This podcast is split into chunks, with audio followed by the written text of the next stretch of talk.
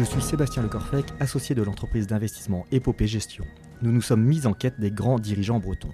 Nous gardons les mêmes fondamentaux pour cette saison 3, vous racontez leur épopée entrepreneuriale avec un focus sur la nouvelle génération suite au classement L'épopée des 40. Ce classement recense les 40 personnalités de moins de 40 ans les plus influentes de la région ouest. Quels ont été leurs parcours? Comment ont-ils innové? Quelle est leur vision pour leur territoire? L'épopée de Marianne Guader, c'est maintenant. Marianne, bonjour. Bonjour. Merci d'avoir accepté notre invitation afin de revenir sur l'épopée du groupe Guader. En quelques mots, tu es né en 1985 à Quimper. Ton arrière-grand-père ouvre en 1930 à Landré-Varzec un atelier de salaison dans le bourg de la commune finistérienne. Yves, Jean, Denise et aujourd'hui ton père Christian, ce sont quatre générations de Guader qui se sont succédées à la tête de l'entreprise. En 2013, tu rejoins à ton tour l'aventure familiale pour amorcer la cinquième génération. En 2015, tu deviens directrice générale de Groix et Nature. Aujourd'hui, c'est environ 500 collaborateurs, 8 sites de production, une présence dans une trentaine de pays et un chiffre d'affaires de plus de 100 millions d'euros. Et toi, Marianne, comment te présenterais-tu en une minute? Top chrono. Alors, je m'appelle Marianne Guyader, j'ai 37 ans, je suis effectivement bien née à Quimper, euh, donc bretonne euh, passionnée par sa région et très engagée autour du territoire, et puis surtout euh, gourmande, gourmet, donc je suis tombée dans l'agroalimentaire quand j'étais toute petite, et aujourd'hui ben, je dirige la conserverie Groix et Nature qui est située sur l'île de Groix dans le Morbihan, et également donc présente au COMEX stratégique du groupe Guyader Gastronomie que mon père Christian dirige actuellement. Ok. Bon, on va revenir sur ces différents points tout au long de, ce podcast. Ça ressemble à quoi ton, ton enfance euh, du côté de Quimper, euh, ton adolescence? Oh bah, Je dirais que j'ai eu une enfance et une adolescence euh, très heureuse. J'ai eu la chance de, de, passer beaucoup de temps en fait dans, dans, le site de production euh, à Landré-Varzec, qui était vraiment euh, le premier site du groupe Guyader. Euh, le mercredi après-midi, je n'allais pas au centre aéré, je restais dans le bureau de ma grand-mère à manger du pâté à 4 heures quand j'avais faim ou être avec aussi les assistantes commerciales. Et c'est comme ça en fait que j'ai commencé à jouer à la marchande pour m'occuper. On me donnait des bons, des bons de commande, donc j'avais des clients fictifs et ça m'amusait beaucoup.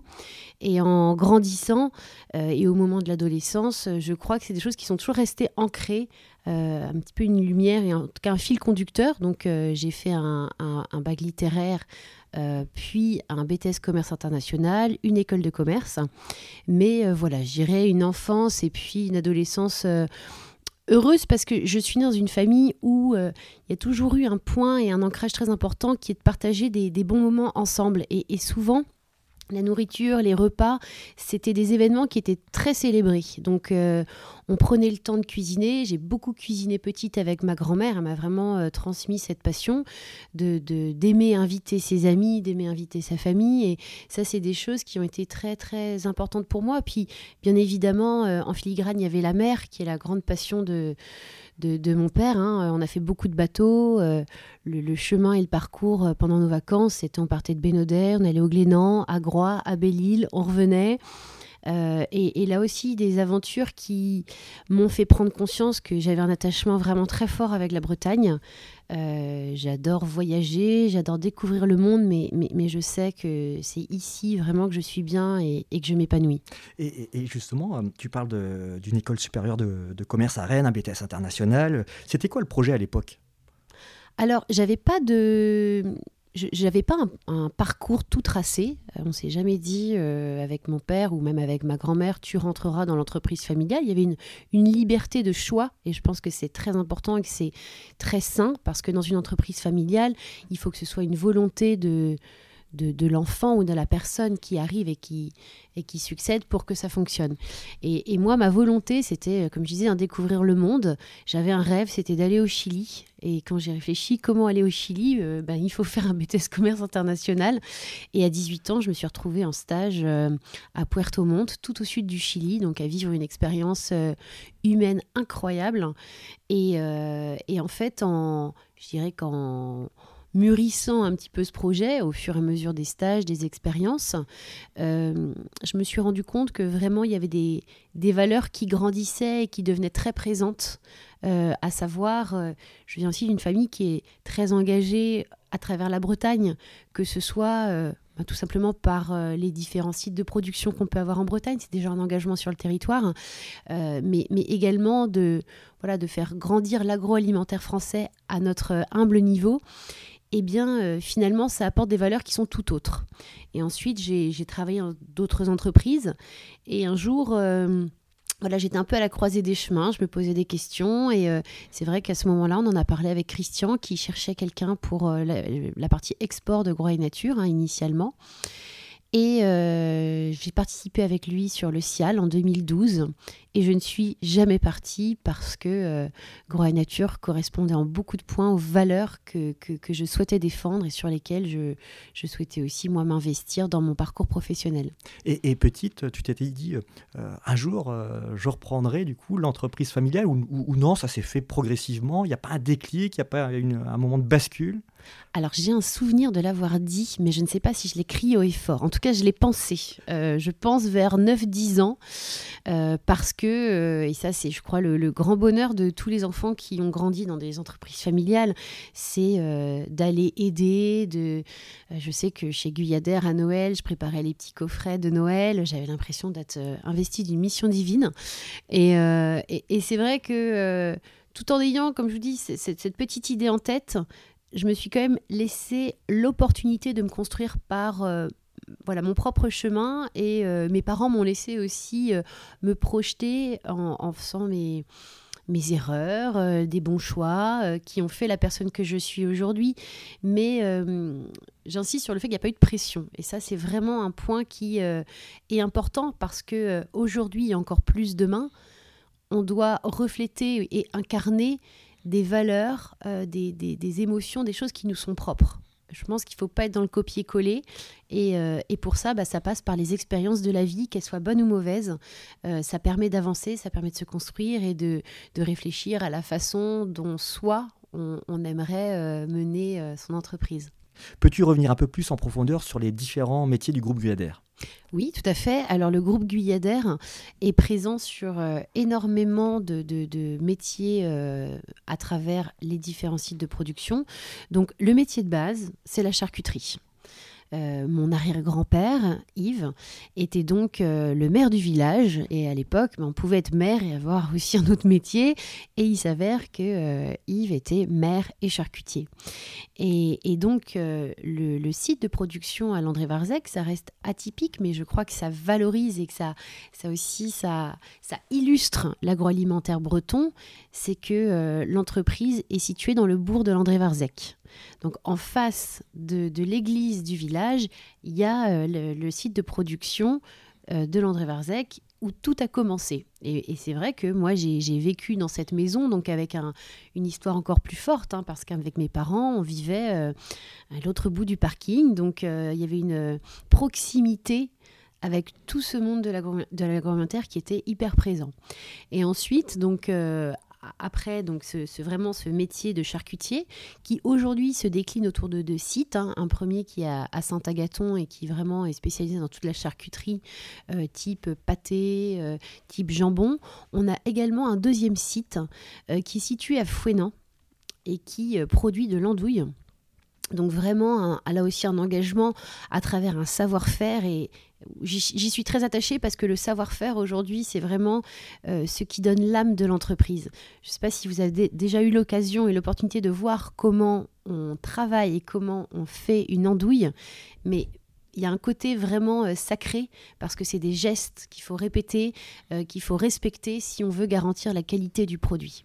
Donc ça c'est pour la partie euh, charcuterie. Ensuite, quand mon père a repris l'entreprise à la suite de ma grand-mère, donc Denise, il a souhaité se diversifier et ce qui à l'époque était assez osé, osé pardon, et courageux parce qu'il s'est diversifié dans tout le métier traiteur de la mer. Donc euh, Guyadère est aujourd'hui euh, leader dans tout ce qui est euh, terrine de la mer. Et, toute cette partie traiteur de la mer était vraiment aussi innovatrice à l'époque. Et on a continué aussi dans ces métiers de la mer à travers le poisson fumé. Donc le poisson fumé, quand je parlais de fouettant tout à l'heure, on peut faire des parallèles. Parce que le poisson fumé, vous avez aussi, quand vous faites du tranché main, C'est des vrais gestes, c'est un vrai savoir-faire.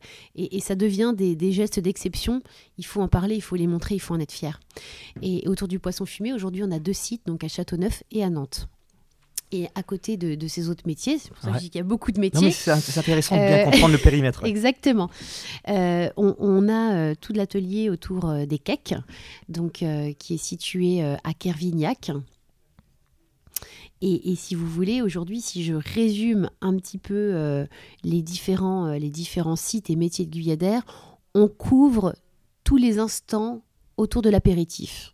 L'apéritif, c'est un moment qui se renouvelle. Euh, on voit qu'on est beaucoup plus dans le partage. Quand on s'invite les uns les autres, on n'a pas forcément envie de faire un énorme repas. Et on a le droit, autour de la table, d'avoir envie de manger du pâté, puis un peu de saumon, puis une verrine de la mer. Et, vraiment, il y a cette notion de convivialité euh, à laquelle on est très attaché et de se dire qu'aujourd'hui, et encore plus demain, euh, il faut se laisser l'opportunité de découvrir, de sublimer ce moment de l'apéritif. Et en tout cas, c'est ce que l'on souhaite faire chez Guyadère. Bon, on a beaucoup parlé du coup de, ce qui se passe actuellement. Quelle est ta vision d'entrepreneur concernant le, marché de l'agroalimentaire breton en 2050 alors 2050, c'est loin. C'est très loin parce qu'en fait, euh, aujourd'hui, si je prends l'année qu'on vit, on est en train de vivre euh, une véritable tornade. Euh, ça fait quand même maintenant trois ans qu'on a des années où on a beau prédire et essayer d'avoir une vision, c'est compliqué. Donc il faut accepter, bah, se renouveler, euh, savoir agir à court terme en prévision du moyen et du long terme. Donc il faut des, des, équipes qui soient très alignées aussi à travers ce projet. moi, mes convictions, en tout cas propres, c'est qu'en 2050, je pense et j'espère qu'il y aura un gros travail qui aura été fait autour des filières. Euh, de durabilité, de euh, durabilité rationalisation des ressources. Et, et, même au-delà de ça, c'est de se dire valoriser le travail des hommes et des femmes qui sont engagés dans ces filières. Euh, je, fais partie de Produits en Bretagne au sein de, du groupe de travail autour de, la GMS, de l'agroalimentaire. Et on a fait tout un travail justement qui s'appelle Agro, Agri, Pêcheurs Fiers, où on intervient dans les écoles pour donner envie aux jeunes de poursuivre ce métier. Que ce soit agriculteur, que ce soit pêcheur, il y en a de moins en moins. C'est des métiers nobles, des métiers qu'il faut valoriser.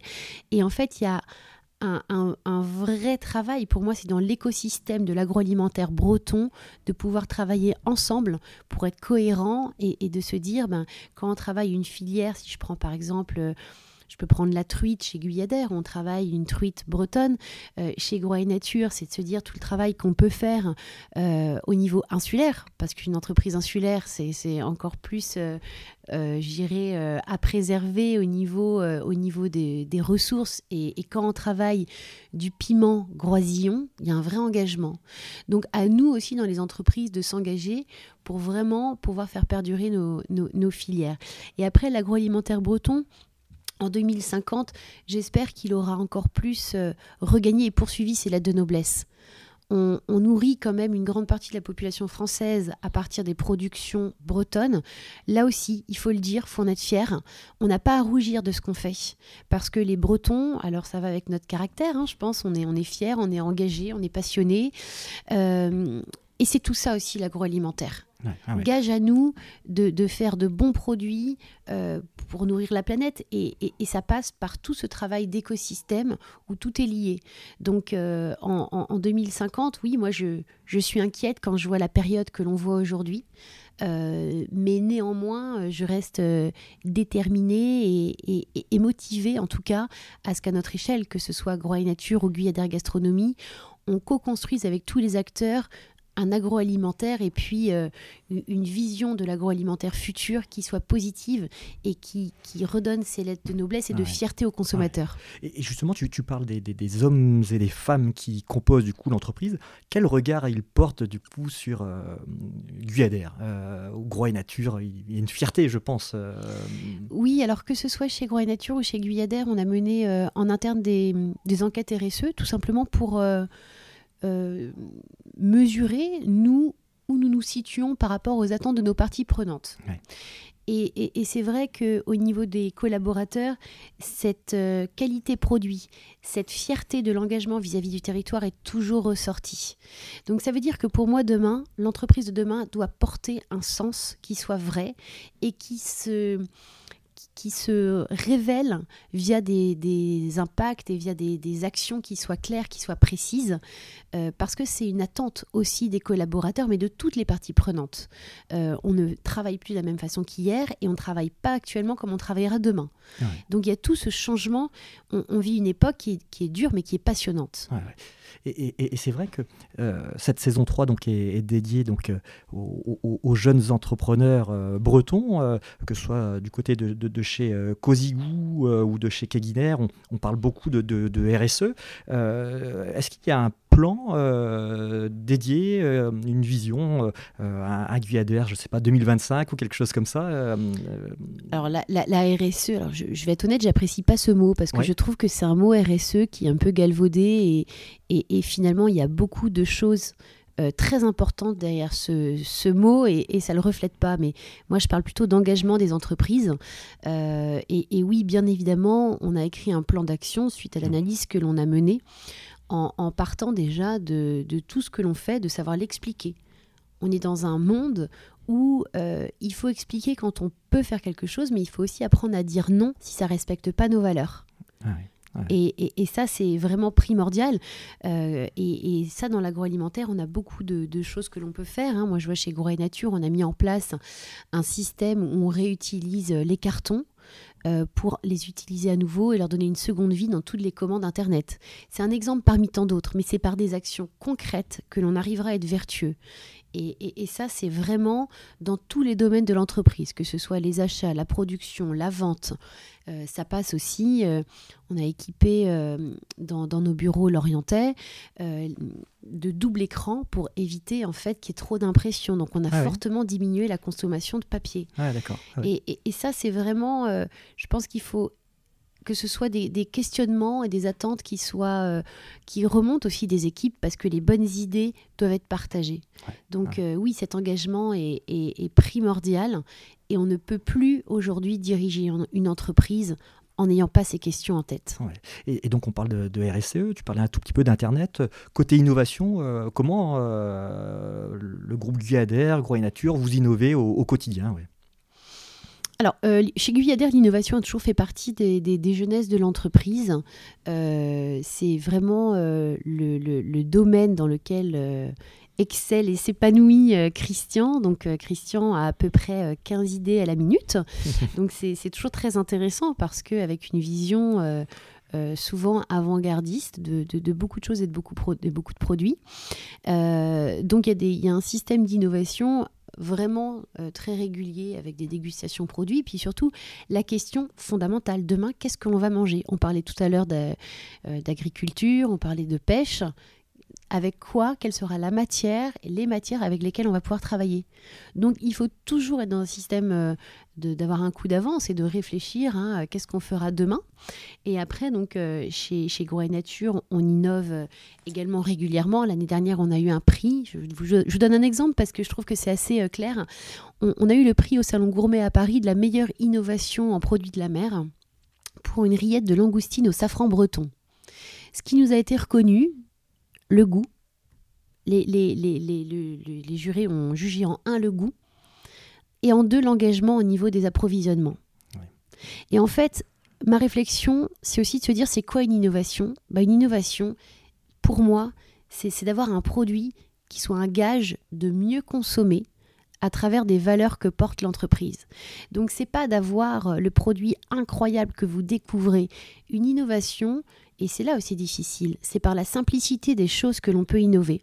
Donc je pense qu'en termes d'emballage, il y a beaucoup de choses à faire. En termes euh, de, produits et de sourcing produits, il y a beaucoup de choses à faire.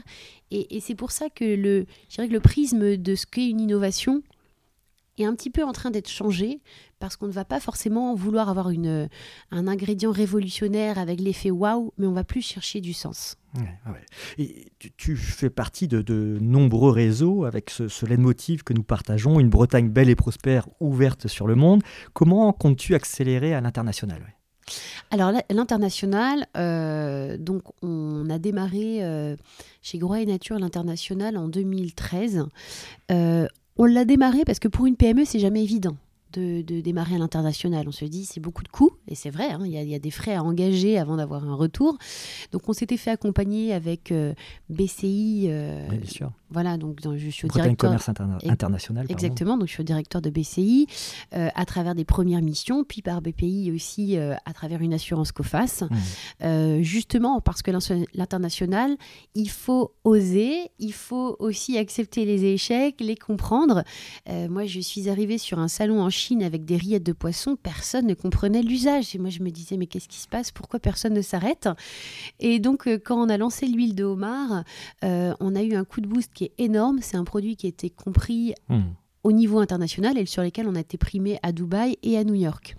Donc ça, c'était vraiment la, vision d'un démarrage euh, d'une PME et sur une ETI comme Guyadère, euh, où, l'export représente à peu près 10% du chiffre d'affaires, euh, c'est vrai que euh, c'est quelque chose qui était déjà engagé, mais, mais, je dirais que le démarrage de l'international qui avait été porté à l'époque par Christian, par mon père, c'est toujours la même chose, c'est-à-dire qu'il faut comprendre ce qu'attend euh, la personne en face, les produits qui peuvent, euh, qui peuvent fonctionner. Et là aussi, c'est passionnant parce que euh, nous, on va avoir des, ingrédients qui vont être des ingrédients installés pour nous, Français, des ingrédients réconfortants, alors que dans un pays, même si on part jusqu'en Angleterre, ça peut être totalement différent. Donc, ça pousse aussi les entreprises à exceller parce qu'il y a des demandes, il y a des exigences qui ne sont pas les mêmes.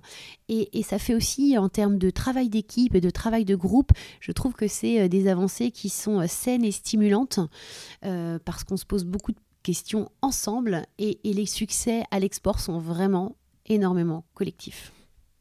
Dans, les deux premières saisons du podcast, j'ai abordé le sujet de la transmission avec les grands patrons bretons. Mhm. Sur cette saison 3, donc c'est l'inverse. Je demande à certains enfants s'ils ont, ouais, ont, commencé à, amorcer la transmission euh, avec euh, leurs parents euh, sur ce sujet. Avez-vous commencé à, le préparer avec ton père Christian? Alors, chez, chez Groix et Nature, on en a parlé, on a même, on a même finalisé cette transmission l'année dernière. Euh, étant donné que j'ai racheté l'entreprise à Christian. On était euh, partenaire avant euh, et, donc j'ai racheté Groix Nature l'année dernière, qui était une vraie volonté de ma part et, et, de sa part aussi. Et, et voilà, on se redécouvre aussi dans cette logique de transmission parce que euh, il y a la notion euh, père-fille, mais il y a aussi la notion acheteur-vendeur. Euh, voilà, donc c'est des discours qu'on n'a pas forcément l'habitude d'aborder le dimanche midi quand on est à table, évidemment. Mmh. Mais, mais je crois qu'il faut, il faut oser l'aborder en amont et le préparer. C'est-à-dire que même si pour Groix et Nature, euh, ça a été acté l'année dernière, on en parlait déjà depuis de longs mois, voire en années. Hmm. Euh, où euh, moi, je, lui ai dit un jour, je crois qu'un jour, je, voudrais sincèrement reprendre Groix et Nature. pour Guyadère, moi, je suis rentrée chez Guyadère il y a trois ans, c'est-à-dire qu'avant, dans mon périmètre de, fonction, j'étais uniquement directrice générale de, de Groix et Nature. Euh, et depuis trois ans, donc j'accompagne Christian sur toute la partie euh, direction stratégique. Euh, ça permet aussi de, de, rentrer dans la stratégie du groupe, dans l'opérationnel et de voir comment les choses peuvent s'opérer. Et, je redis ce que j'ai dit en introduction, c'est-à-dire une entreprise familiale, il faut qu'il y ait une volonté des, des, deux parties en fait. Il faut à la fois que, que le parent soit prêt et que ce soit bien vécu et il faut aussi que, l'enfant ait une volonté et une idée de comment il se projette et comment il se voit en tant que développeur de l'entreprise. Parce que derrière, il y a un engagement vis-à-vis des collaborateurs, vis-à-vis de, tous les périmètres de l'entreprise. Et il faut surtout, euh, je pense que voilà, que ce soit bien vécu des deux côtés. Ça, c'est un point qui pour moi était important parce que quand cette discussion autour d'une transmission euh, euh, est clos, faut pas oublier que la personne en face et un membre de votre famille. Donc euh, voilà, c'est. Mais, mais, pour ça, oui, c'est l'aborder, puis ne pas hésiter aussi à se faire accompagner, à demander des avis, euh, parce qu'on peut être très seul hein, en tant que, que, dirigeant. On le dit souvent, le dirigeant peut être seul. Euh, et, et, seul face à ces questions où on n'ose peut-être pas facilement et spontanément dire j'ai des questions sur tel ou tel sujet. Et, et, ça s'anticipe énormément. Dernier thème, euh, donc la Bretagne te, stimule, hein, on, l'a entendu en préambule. Euh, quelle est ta vision au final pour le territoire Oui, alors la Bretagne, évidemment, c'est vraiment, j'ai pris conscience de mon amour euh, pour la Bretagne en, grandissant et en ayant l'opportunité de, découvrir d'autres régions hein, ou, d'autres pays. Je crois que la Bretagne doit rester une région forte. Et pour ça, euh, la Bretagne a réussi à, travailler ensemble, à collaborer. Quand on voit des, des modèles comme Produits en Bretagne, c'est assez unique en France d'avoir une association qui arrive à ce que toutes les entreprises qui le souhaitent participent à une opération, euh, que, que, les distributeurs participent en même temps sur un tract en commun. Euh, faut être breton et, et, et, un peu fou et, très, très amoureux de sa région pour le faire. Donc euh, moi, je, je, pense sincèrement que, que, la Bretagne a un avenir qui est radieux parce qu'il y a un dynamisme, il y a des entreprises qui se créent, il y a dans différents domaines. Là, on parle beaucoup d'agroalimentaire parce que c'est mon domaine de, de, de prédilection, mais dans tous les domaines, que ce soit dans le service, il y a des innovations qui émanent. Il n'y a pas une journée sans que je lise une news intéressante d'une entreprise en Bretagne. Donc, quelle fierté, quelle fierté.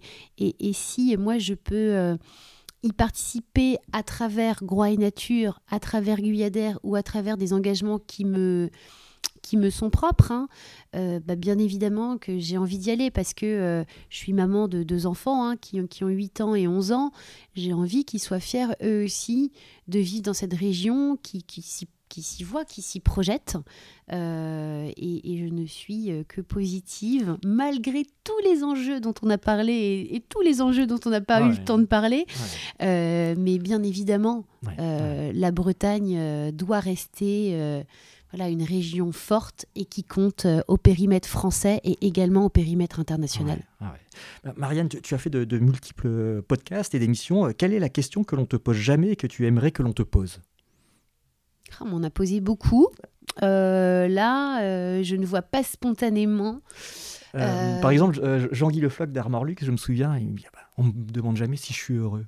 Euh, ah oui, alors ben, je peux. Oui, oui. Alors moi, je me sens très heureuse.